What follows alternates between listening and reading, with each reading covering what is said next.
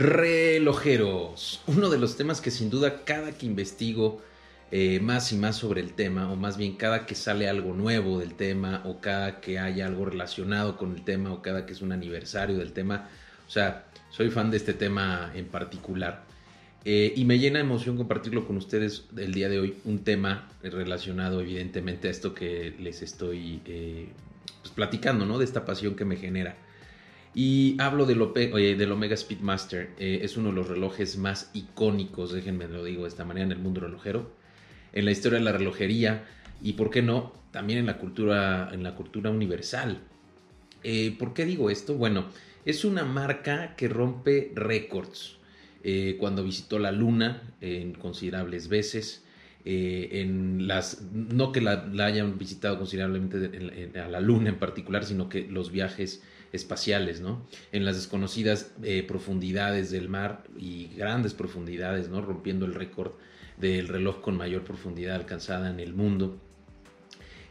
marcas, es una marca que ha presentado, o se ha presentado a través de uno de los personajes más icónicos y más eh, una de las franquicias más taquilleras en la historia del cine. Eh, el 007, eh, 007, James Bond participa también esta marca en las Olimpiadas como el cronometrador oficial. Vamos, es una de las marcas que da muchísimo de qué hablar desde hace docenas y docenas de años. Y evidentemente, pues cabe recalcar cada una de estas cosas y muchas más que han hecho, ¿no? Eh, bueno, el punto es que Omega también, y así lo voy a decir, ¿eh? Omega también ha salvado vidas, sí, así como lo estás escuchando, así como lo estás viendo, Omega ha salvado vidas. Y en este video te queremos platicar por qué estamos afirmando y estamos 100% convencidos de que Omega incluso ha salvado vidas.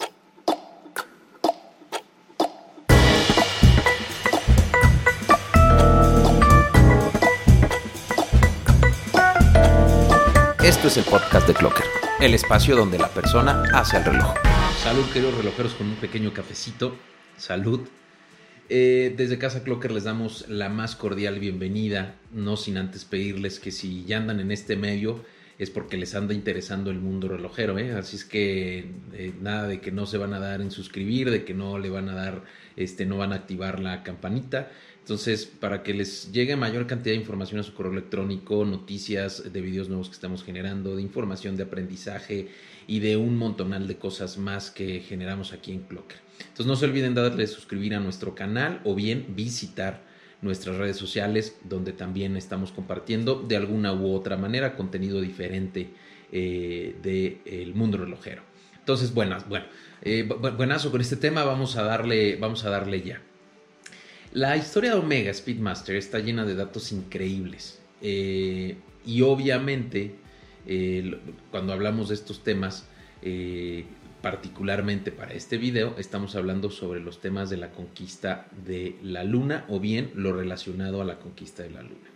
Seguramente allá afuera muchas personas andan dudando si se llegó o no se llegó a la luna, si es real, si no es real, si estos programas existieron, si sí, sí, sí, sí, pero no nos queremos enfocar en eso. Nosotros queremos enfocarnos en el hecho, ¿sí? De, de qué pasó dentro de la historia con Omega. Entonces, de hecho, tenemos un episodio eh, de un podcast. Acá abajito les vamos a dejar el link donde le podemos, eh, les podemos compartir ese link a Spotify o, YouTube, o iTunes, en donde sale todo a detalle de qué pasó con el alunizaje en 1969. Bueno, hoy queremos hablarles sobre Apolo 13. Sí, aquella magnífica historia, y digo magnífica porque terminó con un final de película, un final muy, un final muy feliz, donde no lograron alunizar, pero casi eh, pierden la vida los tres miembros de la tripulación en el profundísimo espacio. ¿sí? Ha sido tan famosa que incluso hicieron la película que seguro ubican y que si no la han visto corran porque es un buen momento ahorita en la cuarentena para que vean esta película eh, Apolo 13, que es protagonizada por Tom Hanks, para mí es una de las películas este, favoritas, evidentemente, por el tema, aunque no hacen mención del reloj o en particular de Omega Speedmaster en esta película. Pero bueno, eh, vamos a hablar sobre los facts de Apolo 13, sobre los hechos duros de Apolo 13. Los astronautas de Apolo 13 fueron el comandante James Lovell, el piloto del módulo lunar Fred Hals, Fred Heise, perdón, y el piloto del módulo de comando John Jack Swigert. Eh, Lovell era el piloto con más años de experiencia de los, de los tres que estaban ahí. Contaba con más de 500 horas de vuelo espaciales y fue participante de Apolo 8, que fue la misión que por primera vez eh, orbitó la Luna, le dieron la vuelta a la Luna. Eh, Apolo 13 despega el 11 de abril de 1970, ¿no? evidentemente estamos haciendo este video por el aniversario que representa esto. Y esto sucedió a poco menos de un año, bueno, más o menos, un poquito más, un poquito después de, de que se conquistara la Luna con el Apolo 11. Eh, la noche del 13 de abril, eh, dos días después de que despegaran, cuando la tripulación estaba más o menos a 200 mil millas de la Tierra, que es algo así como 370 mil kilómetros, eh, y ya se estaban acercando a la Luna, el controlador de la misión dio una señal de advertencia de que había baja presión en el tanque de hidrógeno del Odyssey. Perdón, era otra parte de la nave espacial. Entonces, bueno, con dicho aviso, lo que sucede es que Swigert apaga como un proceso normal, un proceso de rutina, ese interruptor. Momentitos después, toda la nave comienza a estremecerse, dando pie a los momentos más complejos que vive la tripulación. Pasaron ahí un par de explosiones, en fin, pasaron cosas complicadas. Los tres miembros de la tripulación eh, vestían Omega Speedmasters Professional, ya que en ese momento parte del kit oficial eh, y necesario para las misiones Apolo después del exitoso alunizaje para, el reloj de esta marca y de esta línea, pues era obligado, ¿no? Ya tenía que estar en el kit eh, de, la gente, de los astronautas. Un dato súper curioso es que James Ragan, que es el ingeniero de la NASA que probó y calificó por primera vez los Omega Speedmaster en el 64, hizo un comentario en, en aquellos momentos que estaba haciendo un análisis y dijo, e, eh, el reloj fue un respaldo crítico. Si los astronautas alguna vez perdieran la capacidad de hablar a suelo eh, o a la tierra, o la capacidad de que sus temporizadores digitales no estuvieran eh, funcionales, lo único que tendrían eh, en qué confiar serían los relojes de sus muñecas. No precisamente hablaba de los del Omega Speedmaster, ¿sí? Pero sí hablaba del objeto como tal. Entonces, esos, esos, esas herramientas tendrían que estar ahí para ellos si había algún problema.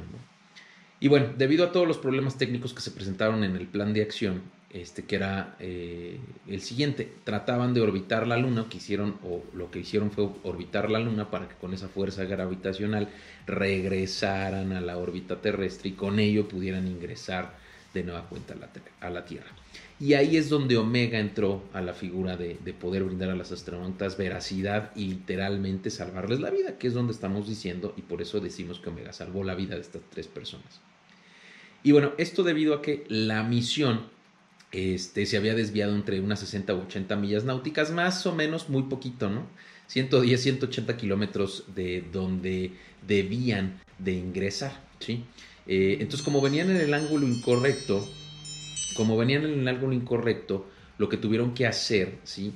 Es que eh, tenían que corregir el rumbo. Y es que si no, rebotarían en la atmósfera de la Tierra, el módulo lunar, dando como resultado la pérdida innegable de la vida de estos tres astronautas porque los iba a devolver al espacio eh, eh, ese rebote. Entonces, ante este problema tenían que reajustar el curso, pero de forma manual, ya que todos los sistemas estaban completamente apagados porque pues, había temas ahí con, los con el módulo lunar. Entonces tenían que quemar exactamente 14 segundos eh, de, de, combustión, exactitos, ¿sí? Vamos, no había lugar para error en ningún momento porque entonces eso lo que iba a generar era que no entraran en la dirección adecuada. Entonces, como no había temporizadores digitales, justo como lo había previsto James, lo que sucedió es que Swigert traía un reloj Omega Speedmaster eh, Professional en su muñeca, ¿sí? Entonces con eso contaron los 14 segundos más cruciales de la misión, ¿sí? ¿Por qué? Porque en ese en proceso de quemar, Lowell estaba guiando la nave, viendo la Tierra como su horizonte, para entonces eh, con la fuerza entrar en, de nueva cuenta en camino y entonces lograr entrar a la órbita de la Tierra. Hubo un comentario que hizo James Lowell al regreso de la Tierra, que decía, utilizamos el reloj Omega que Jack tenía en la muñeca y tuve que controlar la, nave espacial este, eh, de tal manera que ya cronometraba la, quemadura del motor para hacer esa corrección y llevarnos de vuelta a casa con seguridad. Entonces, obviamente, lo que sucedió fue que como llegaron de, sanos, sanos y salvos a la Tierra.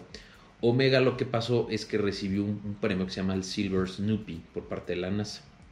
Este premio está muy chistoso porque el, el Silver Snoopy Award es un premio especial que otorga la NASA a empleados y contratistas por los logros vinculados a una misión exitosa, a una misión segura.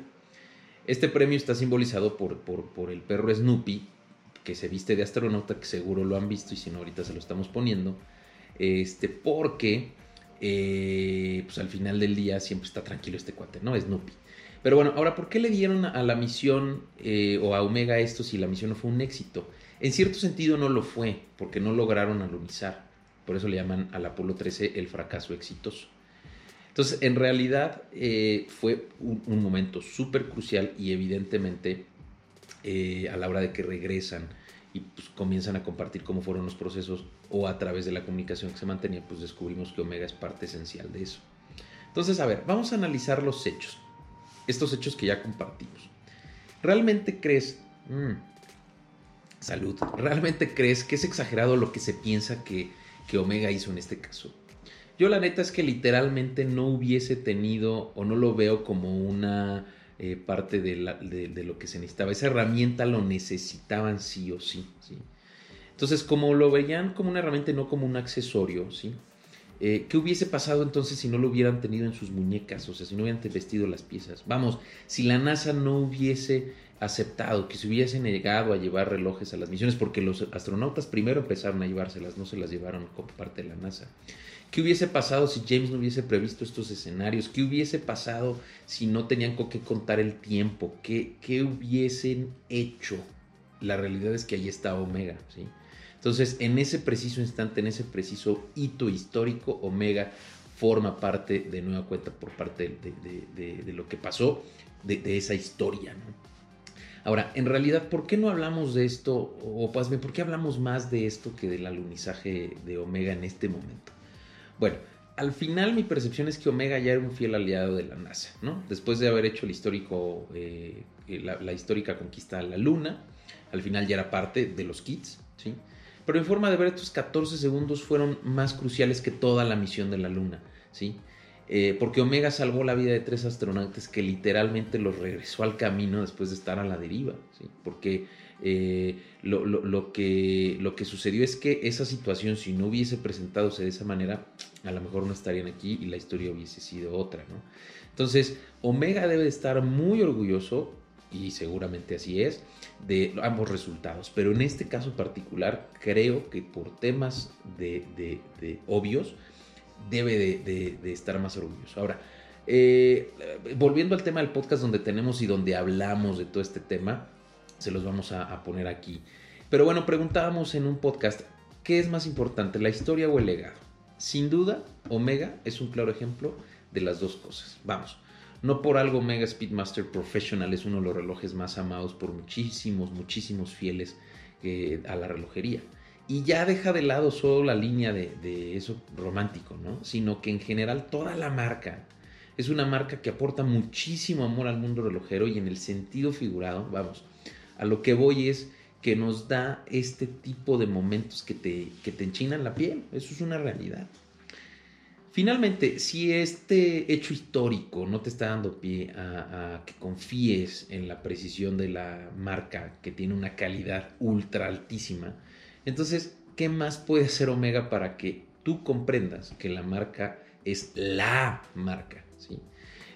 No sé, en algún punto probablemente algo más pasará y seguramente estará presente para hacer justo historia de nuevo, llenándonos de estos hitos históricos por parte de la marca. Pocas marcas, créanme, eh, y si no quieren creer, búsquenlo, forman parte de la historia eh, de esta manera como Omega. Pero bueno, Relojeros, este es el tema. Platíquenos si nos parece interesante. Dense un rol a nuestro episodio del podcast donde, este, donde nos adentramos mucho más sobre el anonizaje y Omega Speed Professional, la relación con la luna, etcétera, etcétera. Abajito van a encontrar el link. También déjenos comentarios sobre el tema.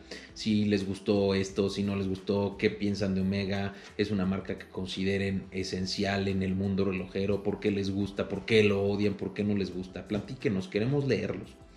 Eh, relojeros, me dio mucho gusto estar de nueva cuenta con ustedes aquí. Cuídense mucho en estos momentos en los que vivimos. Un chorro de luz a ustedes, un chorro de luz al planeta y, por qué no, un chorro de luz para que la relojería nos siga regalando momentos increíbles que nos permita ir contándolos y compartirlos entre todos. TikTok, relojeros, TikTok.